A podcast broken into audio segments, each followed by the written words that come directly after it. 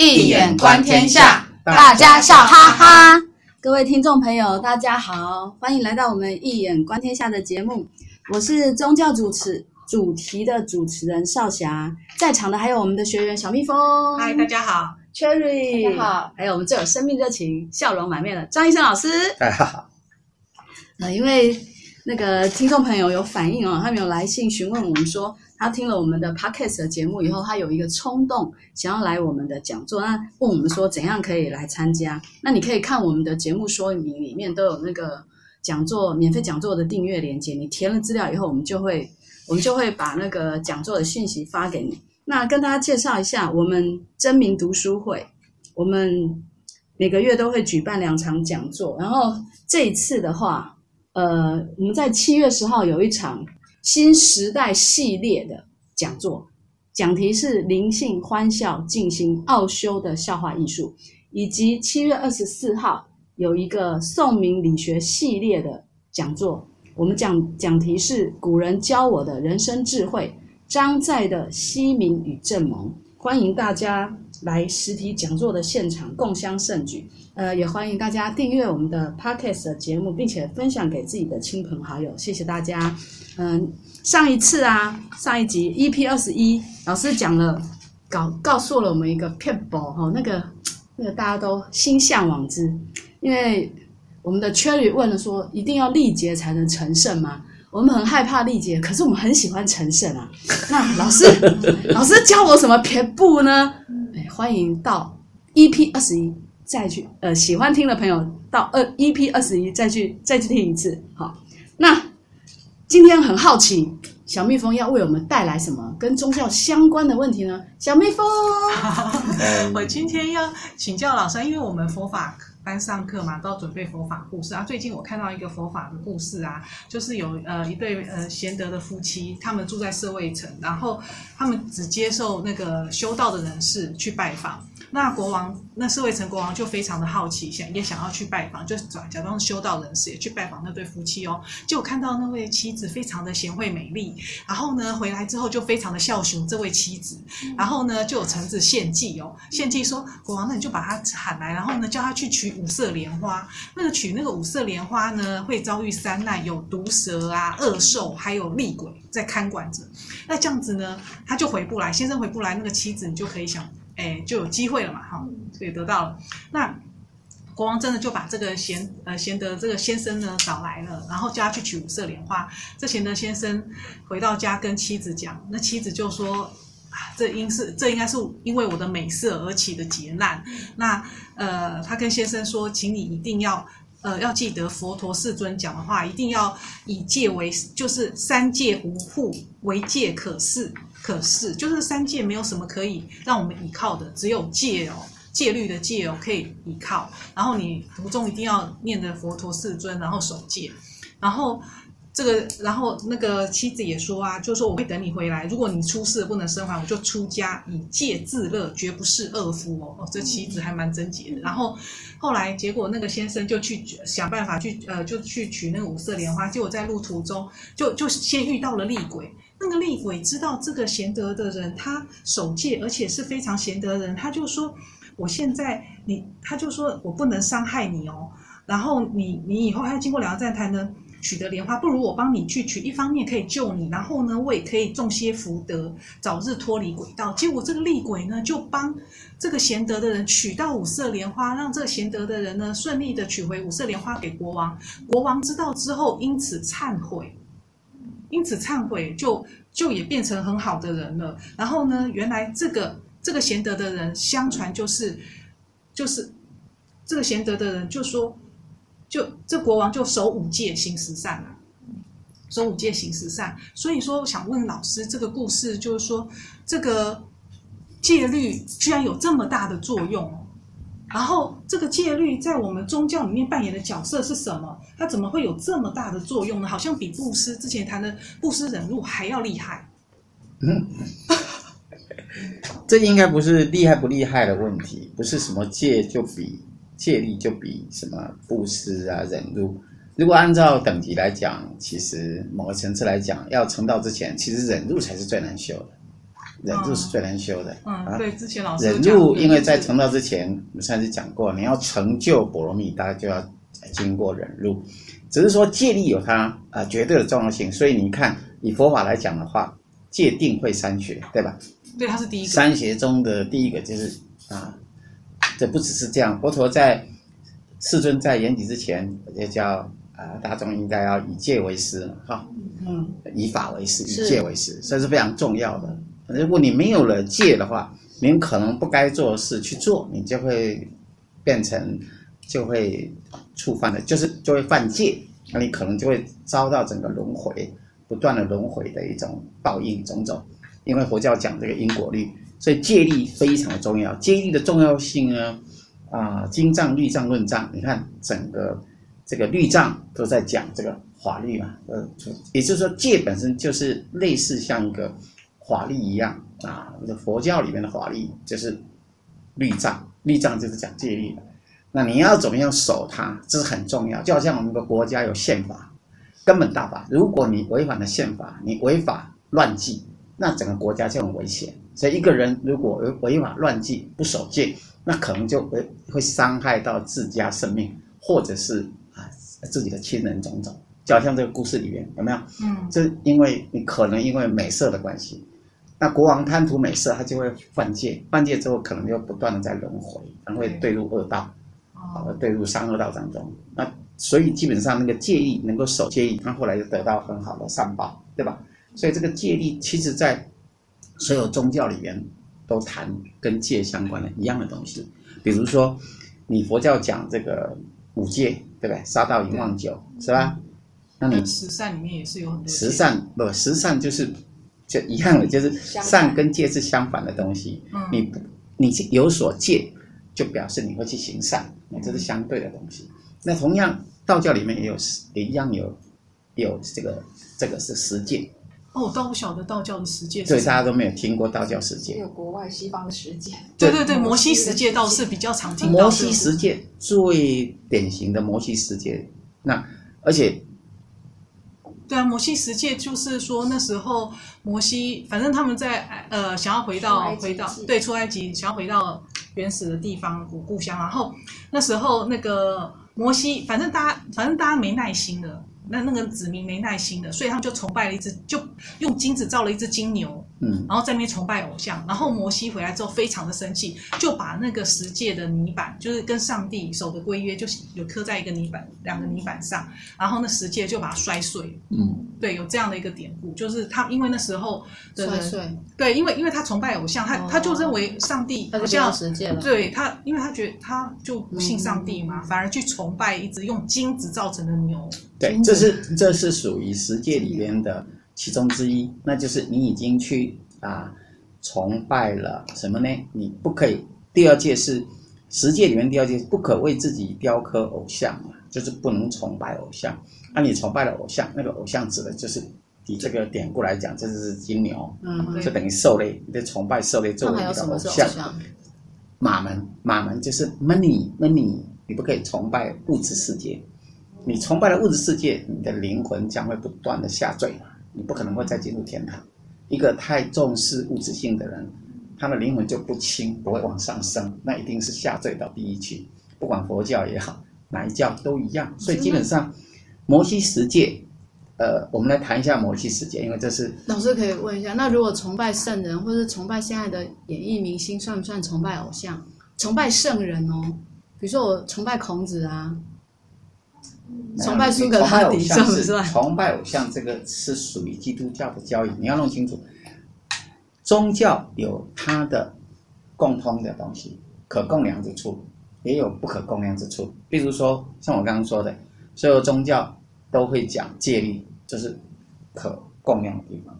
不可共量的地方是，举个例子说，宗教分两种，一种是我一神教，一种不是我一神教。所以唯一神教的话，比如像基督教这唯一神教，你就只能够信他。你其他的各教，对基督教的教义来讲，你其他各教的教主，或者你其他各教所崇拜的东西，都是他们所否定的。这是唯一神教的特色。可是反过来，嗯，道教就不是了。道教道教有很多个神明，而且都是用木像或者石像自然神论，就是泛神，泛神的概念就很多神，就不再是一个神的概念。再来，佛教又不同，佛教基本上是无神论的。他因为他讲他讲空性无我呀，空性无我。如果以佛法来讲，他会认为所有的神，如我我们要弄清楚不同的教、不同的宗教。对一切的存在的定位是不太相同的，在佛教里边，他会认为所谓的神都还要对住轮回呀，神仙这个东西都还在天界嘛，天仙不就要对轮回仙道啊，还不是最究竟啊，所以我们要弄清楚，这个佛法佛教讲的是，哎，人能觉自觉哈，觉他觉醒圆满就成佛，他还是。强调的是人的自觉，他不是在强调神的概念，你要分清楚。所以每个至于至于这个，呃，这个儒家的话，他以圣贤作为典范，对吧？他讲的是人文教化，他不以宗教来持世，是不太相同的。你都要知道，这是不可共量之处。那老师刚才讲到一个存在的定位，我很好奇，那道教嘞？道教跟那道教就更复杂了。跟那个玉皇大帝、三清道祖一堆东西。他讲到存在的定位，老师你刚才讲。所谓存在的定位，只是告诉你说神的定位在哪里，叫存在的定位。你写在天下。他讲到存在主义。哎，对，你讲到存在主义吗？那存在主义我们少小最有研究最多。啊，因为神的存在，因为你刚才讲到存在定位是佛教是强调人人自觉，所以每个人都可以成佛。对，对，那我知道你意思。对，问得好。所以道教讲的是每个人都可以修成神仙嘛。仙嘛，每个人都可以修成仙，可以修成仙啊。基督教耶和华的就不是啊。基督教人永远不会变神，对，哎，人跟神是二分啊，这样很好的问题。这是问题是老师完全是二分，所以首先我们要有这个基本的认识。那我们对于其实对于这个认知啊，有些时候不管是佛教的概念的认知，或者是实界的认知，我们都有些地方是含混的，一般人是搞不清楚的。我举个最简单的例子好了。呃，举个例子说好了，嗯，不可杀人这一条好，第七条哈，因为十诫内容很多嘛，爱上帝立法，不可为自己雕偶像，不可妄称耶和华，然后安息日，然后这个前面四个，第五个是要孝敬父母，第六个不可杀人，第七个不可奸淫，第八个不可偷盗，第九个不可作假见证，第十个不可贪恋。这跟法律差不多啊。呃，对你听起来都差不多，对吧？对啊，所以犯了就要关起来。对，基本上很像法律，但是基本它基本上就是，如果你就就近一去看它，你就会知道是不一样的东西。举个简单例子，我在问你，你在问我，你刚刚没有那么听的对吧？你要先等老师考你，我还需要考你，我要先考你呢，你是直接问我答案？对啊，就叫白的哈。比如说不可杀人，你以为只是不要去杀人吗？对啊，应该很好守啊。当然不是，不可杀人。你只要有伤害别人的念头，都已经是杀了人了。你弄死蚂蚁呀、啊，才是蟑螂。不是吧？不是这个意思吧？杀杀人包括杀念，你的杀的念头。等一下，杀的去伤害，杀就是伤。你只要有伤人的念头，比如你恶意重伤，你讲别人的坏话，你故意损人，这都是杀人的一种。就是你不会去顾及到别人痛苦的感受，这都是杀人。对，已经换了杀了。有想就不行哦，都没做，光想，当然，对方没有感觉到，也没有被伤也不行。包括摩西十诫里，基督教里跟佛法都一样，包括道教一样。你起了念头，如果我们用意识学的角度来看，你在你的意识种子，用唯识学的角度来讲，你已经种下了恶因。所以杀了结恶果，没杀别人就杀到自己的意思吗？不，你还伤人之前，你就已经先伤到自己。心口地那个意念，意念，你的你的意念修行只在一念之间，你的念头已经都出来了，你的无形中的杀气就会出来，你就会伤害到别人，而也伤害是伤害别人者必定先伤害自己，所以你随时都要去为别人想，不要心存恶念。你的恶念一出，你不用讲话，你的意识体就会发出一种磁波。你就会产生一种量子纠缠，然后就产生对外界的一种影响。所以，呃，害人之心不可有，那你只要有害人、伤人的任何念头，你对自己的兄弟不有爱，你对任何你周遭人有伤害的心，即使你没有去杀他，那一样，你已经犯了杀戒。那如果有一种是没有伤害的心，可是有伤害的行为呢？那更是你就直接抓去了。可是佛教没有，他可能是无心之过。对啊，什么一人什么有心无心那个成考成王那个啊，没错。这个是有心无心的问题，你你这你犯了无心的错误，对不对？对啊。那当然有无心的惩罚嘛。嗯。比如说，你可能法律上你就受惩罚，可是你基本上造了业，当然没那么重嘛，因为你是无心之过，差别在这儿。对。所以这几个例子好了，嗯，不可偷盗。嗯。嗯。假如你觉得不可偷盗很容易做到，对不对？对啊。嗯。不可偷盗，可是。不不只是指金钱，我觉得有时候人会。好，盗视欺名，你就已经是偷盗了。盗视你没有那个实力，假装也有实力，嗯，是不是这样？再来，偷盗也是偷盗是这样，当然是不止这样。你你去卖卖奴隶也是盗嘛，是不是？现在没有什么奴隶啊，也不见得，还是有啊。那些那个去卖卖小孩啊，卖什么那个在落后的。国家还是会有啊，对人口贩子之类，那个都是偷盗。再来侵略战争，因为一些大国然后去侵略小国家，把资源夺走，这都是偷盗的行为。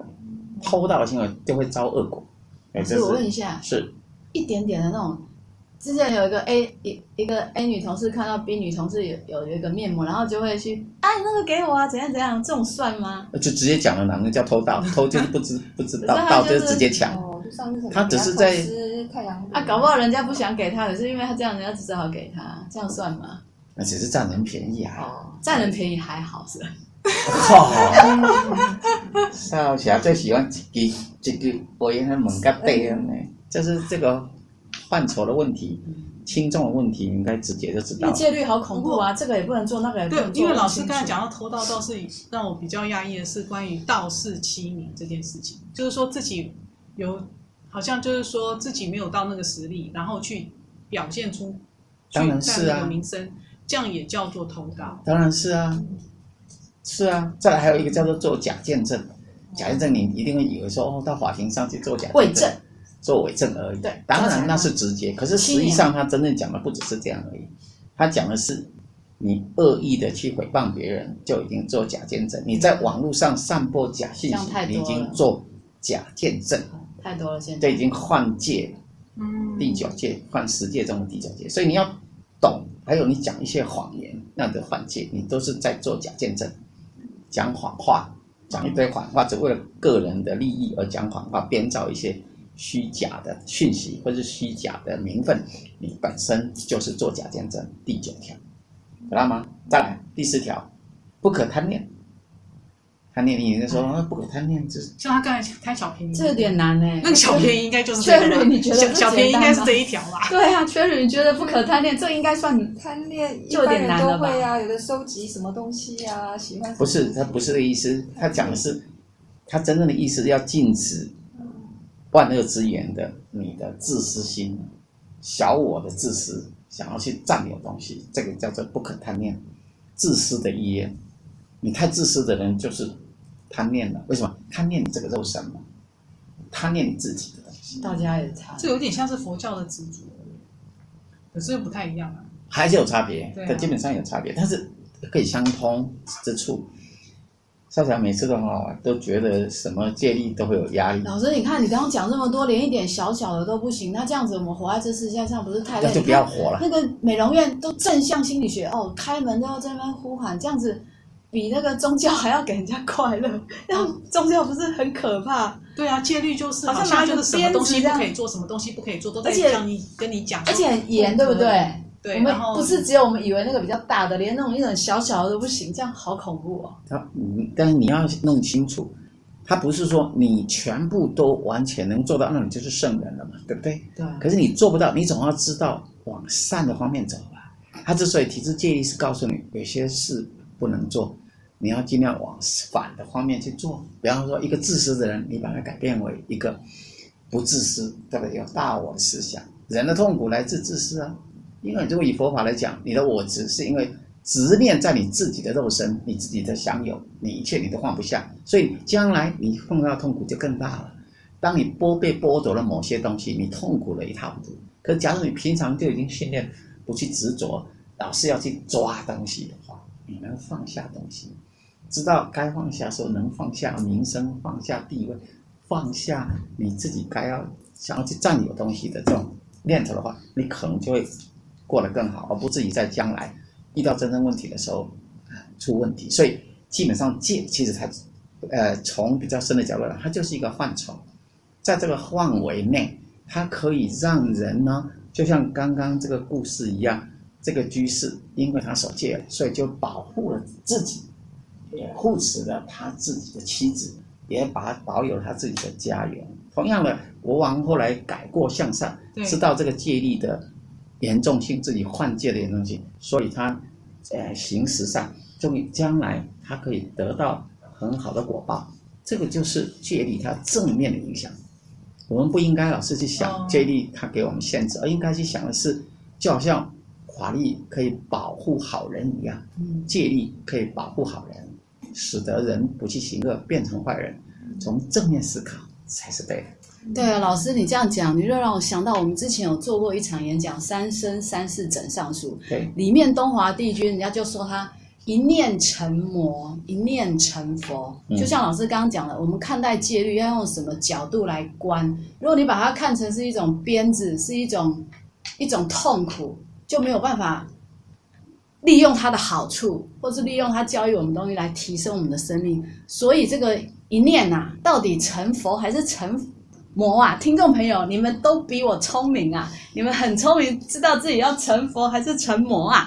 我们今天节目时间到这边结束了。那如果听不过瘾的，可以来我们的实体讲座。记得在那个我们那个节目叙述里面有讲座订阅连接，这样你就可以收到我们免费讲座的门票。我们会通知你，你就可以来参加。然后也欢迎把我们的节目呃介绍给你的亲朋好友，然后欢迎订。订阅跟分享哦，谢谢大家。那今天，嗯、呃，很感谢大家的收听，跟我们一起动动脑，也非常感谢我们的学员小蜜蜂帮我们提问了这么精彩，还讲这么好听的故事，还有我们的 Cherry，还有我们最热情的张医生老师教我们好多东西。那我们下次再见喽，拜拜拜。拜拜。